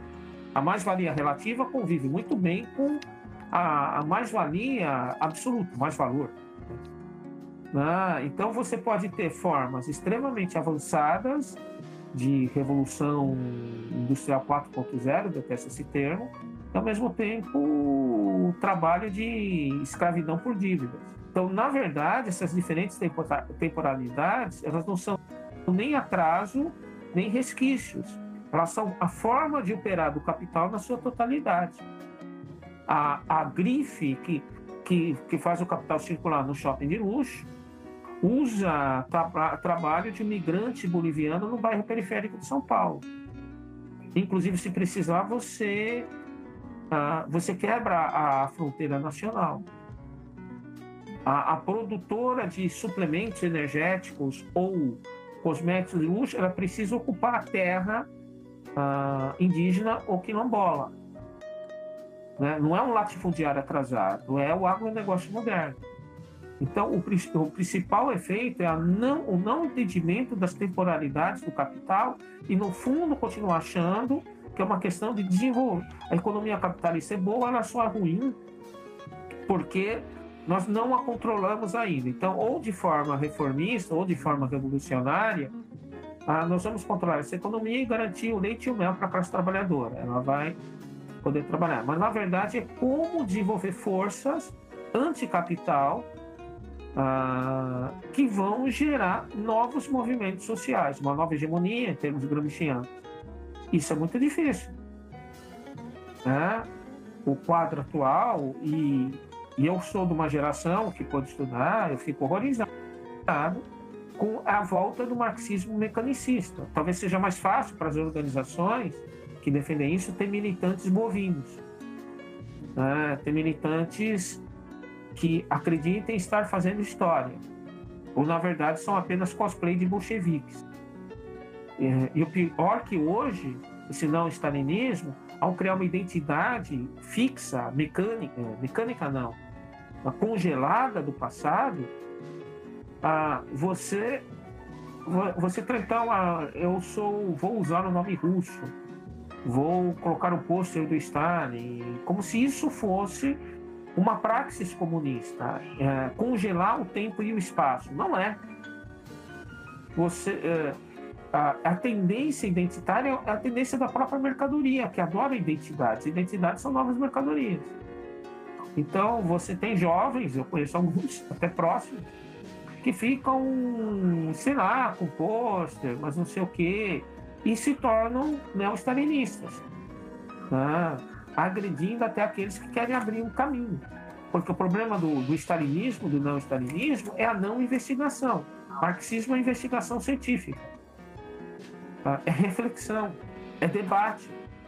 E aí, pegando uma questão do identitarismo, ao contrário de outros, o identitarismo não é o movimento negro, não é um movimento GLBTP, não é um movimento feminista.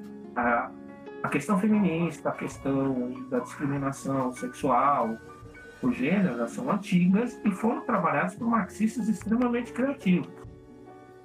O, o que é perigoso, o que é ruim, perigoso, é a base pós-moderna do identitarismo ou seja, o irracionalismo e ligado ao fragmento da totalidade. E a, aplicação ah, de mitos, né, de mitos abstratos. Por exemplo, ah, certas frações do, do movimento feminista trabalham o patriarcado como se fosse no tempo da Arca do Noé até hoje é a mesma coisa. Então não é. Porque ele não é uma coisa à parte. Patriarcado de um lado, capitalismo de outro. Né? É como houve essa articulação. O racismo, que é uma consequência, racismo moderno, uh, que é uma consequência do processo de acumulação primitiva, ele é consequência. Uma consequência muito próximo da causa. Dizer, ele é consequência do, do, da escravidão moderna. A constituição da racialização, por exemplo.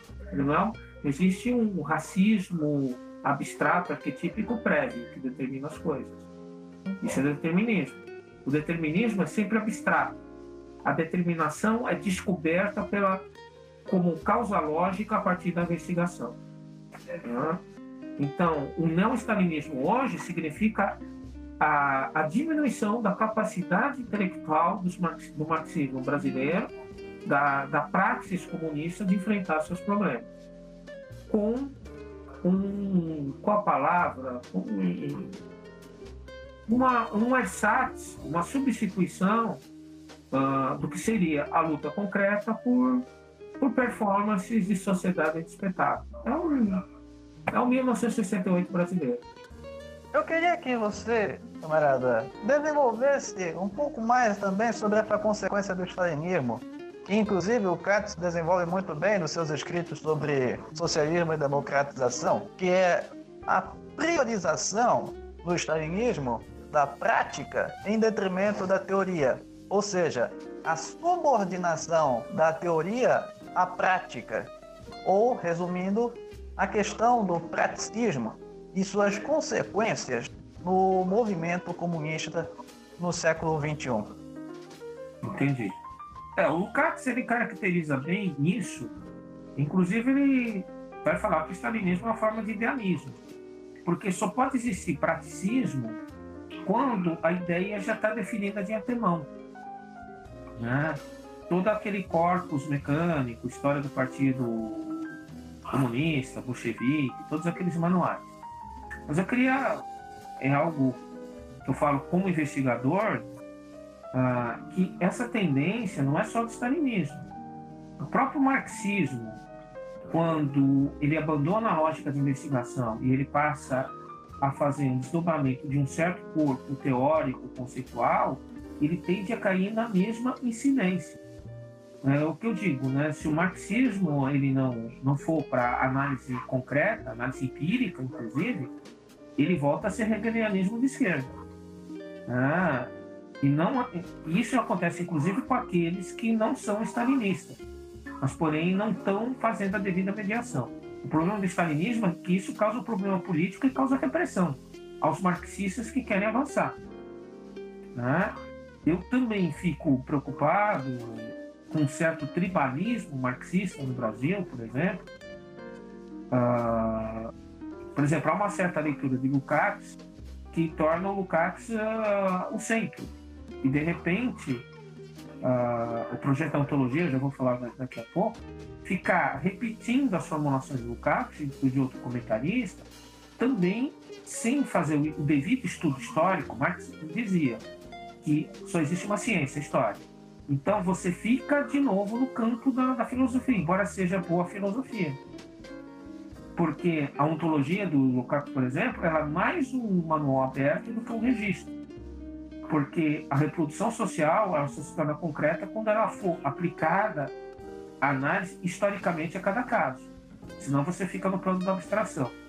Aqui é um, uma leitura minha.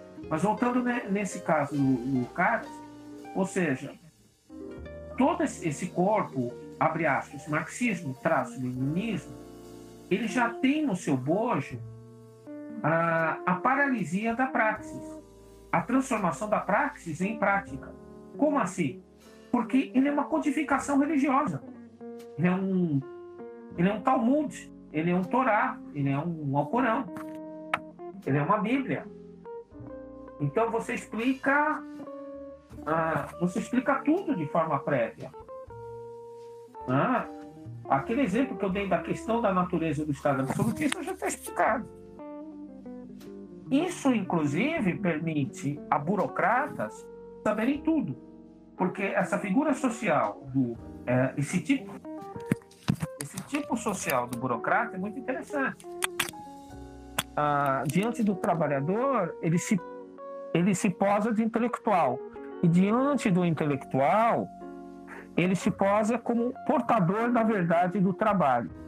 Só fazendo, abrindo uma janela, uma janela o primeiro lugar de fala, com toda a, a coisa negativa, cansativa, foi o obreirismo da burocracia stalinista, que acusava os intelectuais de serem burgueses, decadentistas,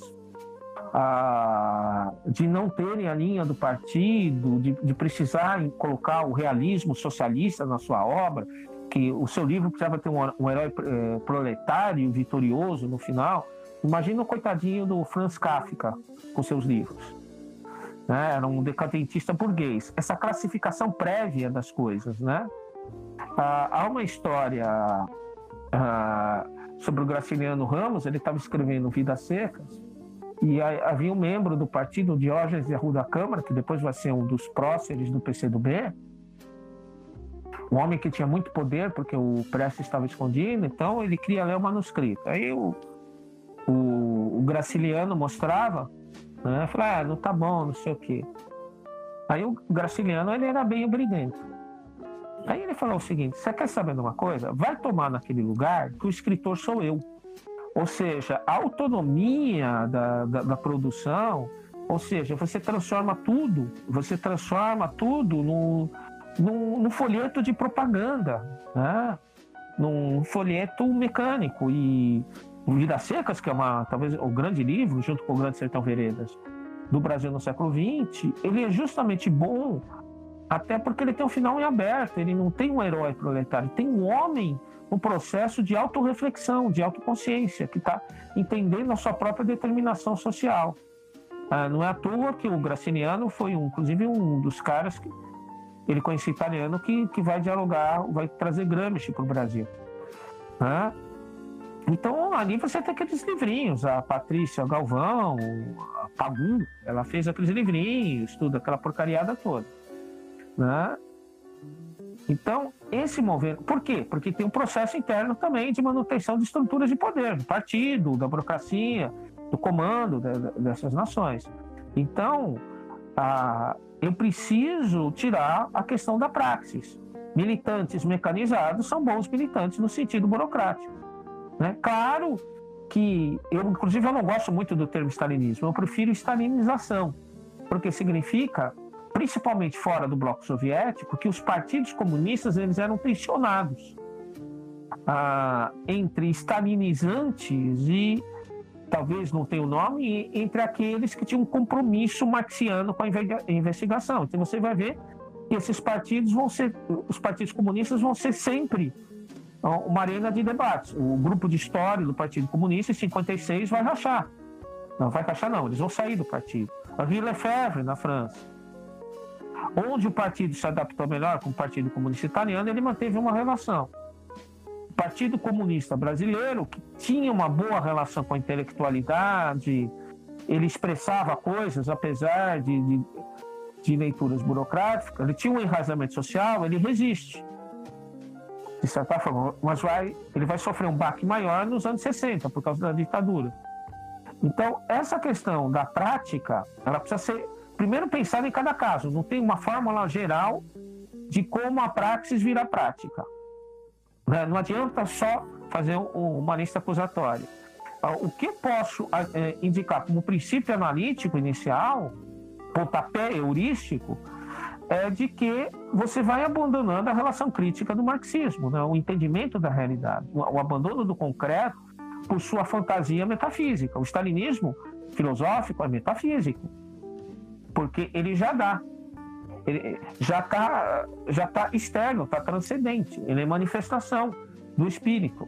E é muito interessante essa contradição, porque é uma característica do stalinismo na filosofia o banimento do Hegel né, da dialética. Mas, ao mesmo tempo, o stalinismo é mais idealista que o Hegel. Segundo Michael, ah, esqueci o nome dele, o biógrafo do Marx, uh, ele, eu fiz curso com ele, ele dizia que talvez o, o Hegel fosse mais materialista do que nós imaginamos. Nessa linha, o uh, que, que nós podemos ver? Né? é, é esse embate entre praxe, uh, entre prática. Agora, é preciso tomar muito cuidado que a crítica ao, ao não virá pedantismo intelectual. Porque uh, Marx uh, ele participou da política mundana e terrena. Não vai existir uh, não vai existir aquela política ideal para nós fazermos parte. Os sindicatos vão ser ah, limitados, economicistas, ah, o debate intelectual tem lá, tem neo-stalinista aí, tem, tem de tudo. Então não dá para nós acharmos que o terreno da praxis vai ser ideal. Né? E que só a crítica ao praticismo vai resolver. Né? Então, agora, no, voltando para a questão prática do stalinismo, a gente volta para 56 e o que, que, é? 56 é um grande momento de, de abertura em torno do marxismo. Ah, há questões, uh, por exemplo, 56 é um grande momento de ruptura, é o, fundamento, é o, fundamento, é o início do que se chama New Left na Grã-Bretanha, depois com a New Left Review. Os autores ingleses da New Left, o Perry Anderson, o Stuart Hall, o Gareth Standard Jones, o Robin Blackburn, que foi meu professor, eles vão, inclusive, quebrar um certo polianismo da esquerda britânica que a gente vai, vão trazer a questão colonial, a questão do terceiro mundo. Né? Na França, nós temos aí.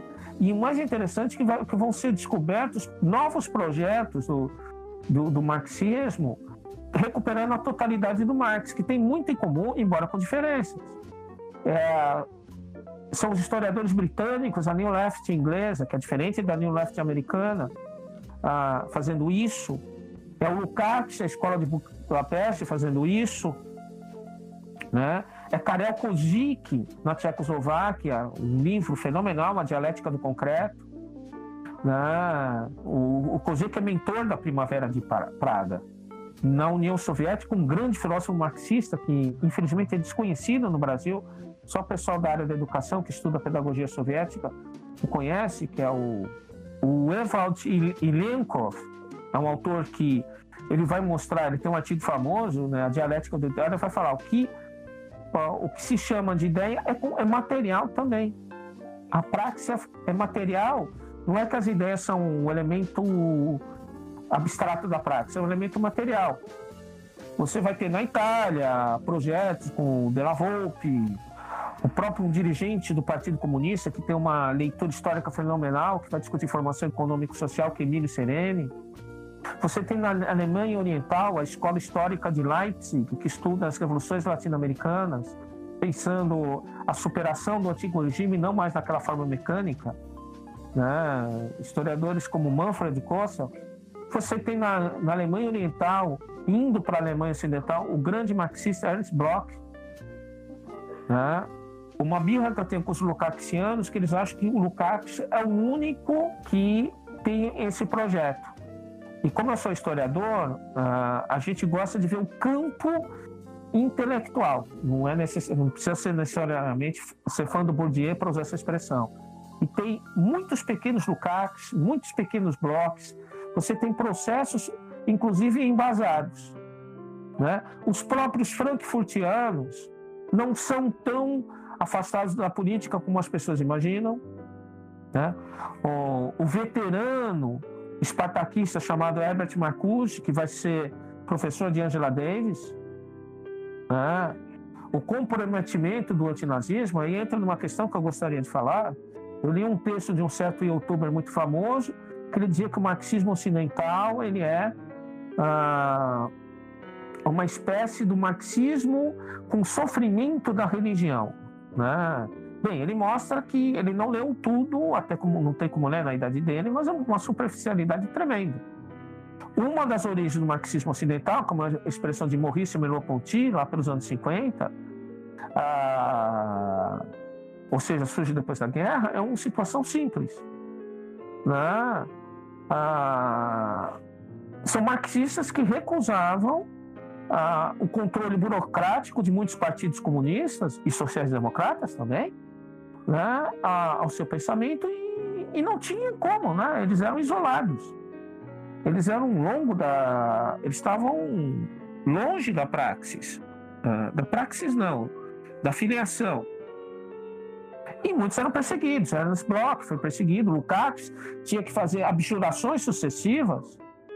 Né? Gramsci estava no cárcere. O livro do Perriano, isso é complicado, é um grande autor, mas aquele livro é mais uma obra de juventude. E o Domênico Lossurdo, naquele livro Marxismo Ocidental, então, ah, aí que ele erra feio, né? porque ele faz uma projeção anacrônica que marxismo ocidental é tudo que ele não gosta porque criticou o stalinismo, né? inclusive Trotsky e os trotskistas, que também é outra tradição que possui grandes ah, autores do marxismo, embora vira e mexe as, as forças políticas trotskistas metam o pé pela mão. Ou seja, eles são iguaizinhos aos outros marxistas. Né? Então, nesse sentido, ah, ah, essa grande riqueza marxista que surge a partir de 56 e dura até hoje, me faz pensar, eu, Maurício Parisi, que o, o local dos do, do, do, marxistas hoje, eles são, para pegar a expressão do Grundrisse, eles são o intelecto coletivo não tem mais o, o lacrador. Né? O não-stalinista, que é um identitário, ele quer ser lacrador. E, porque se o marxismo é um projeto de investigação ah, do ser social do capital, ele exige demanda e complementariedade de trabalhos. Não tem ninguém que saiba tudo. Eu participo de um grupo de pesquisa filosófica na PUC de São Paulo, que é fenomenal, do professor Antônio Valverde, né? Que você tem um autor, eh, um pesquisador pesquisando Panecker, que outro Debord, outro Marcuse, outro Ernst Bloch, eu com os historiadores, onde o foco não é a devoção, a idolatria de um autor em si e a sua exegese, e sim entender como isso contribui para o esclarecimento para a análise imanente do capital, incluindo Lukács, que eu não deixo de ler que é o Galileu. Ah, então, a, a forma política das organizações que vão expressar a revolução social, elas precisam expressar esse marxismo como intelectual coletivo, esse avanço. Incorporar aquilo que os bolcheviques sozinhos debatiam entre si. Não precisam se gostar. Agora, essa lacração não stalinista é de novo o caminho para a derrota. Ele serve para ascensão pessoal e financeira de algumas personalidades, serve para uma espécie de orgulho juvenil, mas não propicia um enraizamento social da esquerda, porque o não-stalinismo é recitar o Talmud mecanicista. Ele não expressa análises concretas de situações concretas. Ele é anti-leninista. Ele é pro forma. Ele é, é mais uma performance de 68, com uma linguagem radical, com toque identitário, com toque pós-colonial, do que outra coisa. Foi satisfatório? Foi sim, foi sim, camarada, foi sim. Eu, da minha parte, já não tenho mais perguntas. Então, eu só queria justificar como essa conversa, que é uma conversa, ah, que eu pedi que fosse chamada de marxismo do subterrâneo. O nome de um livro do Dostoiévski, que ora tem tradução como Notas do Subterrâneo, ora tem tradução como Memórias do Subsolo. E por que o subterrâneo? Por que, que o subsolo? Ah, segundo o Ip Thompson, o historiador da minha devoção, devoção, mas não idolatria, existe uma tradição crítica do marxismo que está ali ah, emitindo está escondidinha, mas de vez em quando ela vem ao sol. Que é justamente a crítica do capital no projeto radical de emancipação, que é o quê? A constituição das sociedades e produtores livres. O fim do fetichismo da mercadoria, o fim do Estado, ah, o fim do Estado pela sua absorção ah, pela organização social dos produtores livres, a, a discussão, a, a supra-assunção do liberalismo, ou seja, a, a, que a liberdade individual e a liberdade social não entrem em contradição como no liberalismo clássico. Nesse sentido, então, nós estamos abrindo caminho, inclusive, para fazer que, com que as ideias se tornem uma força material. Eu só tenho a agradecer a oportunidade que o, os dirigentes aí, os organizadores do Ontocast, do Ontocast, Ontocast uh, tiveram me convidar e fazer esse historiador, que já é professor há muito tempo, fica muito feliz. Muito obrigado. É, então é isso. Eu agradeço ao camarada Maurício Orestes Parisi por aceitar o convite para fazer esta entrevista, para mostrar esse ponto de vista que ainda é muito desconhecido, tanto pelo movimento comunista quanto por aqueles que não são comunistas, de que o comunismo é a emancipação humana para além do capital. O comunismo é a nova sociedade na qual os indivíduos poderão é, desenvolver as suas potencialidades a partir do controle dos meios de produção. Então, agradeço novamente ao camarada Parisi pelo, por essa entrevista e Agradecemos também ao ouvinte por ter ficado até o final para ouvir este brilhante, este brilhante bate-papo. Até o próximo Ontocast, até o próximo episódio.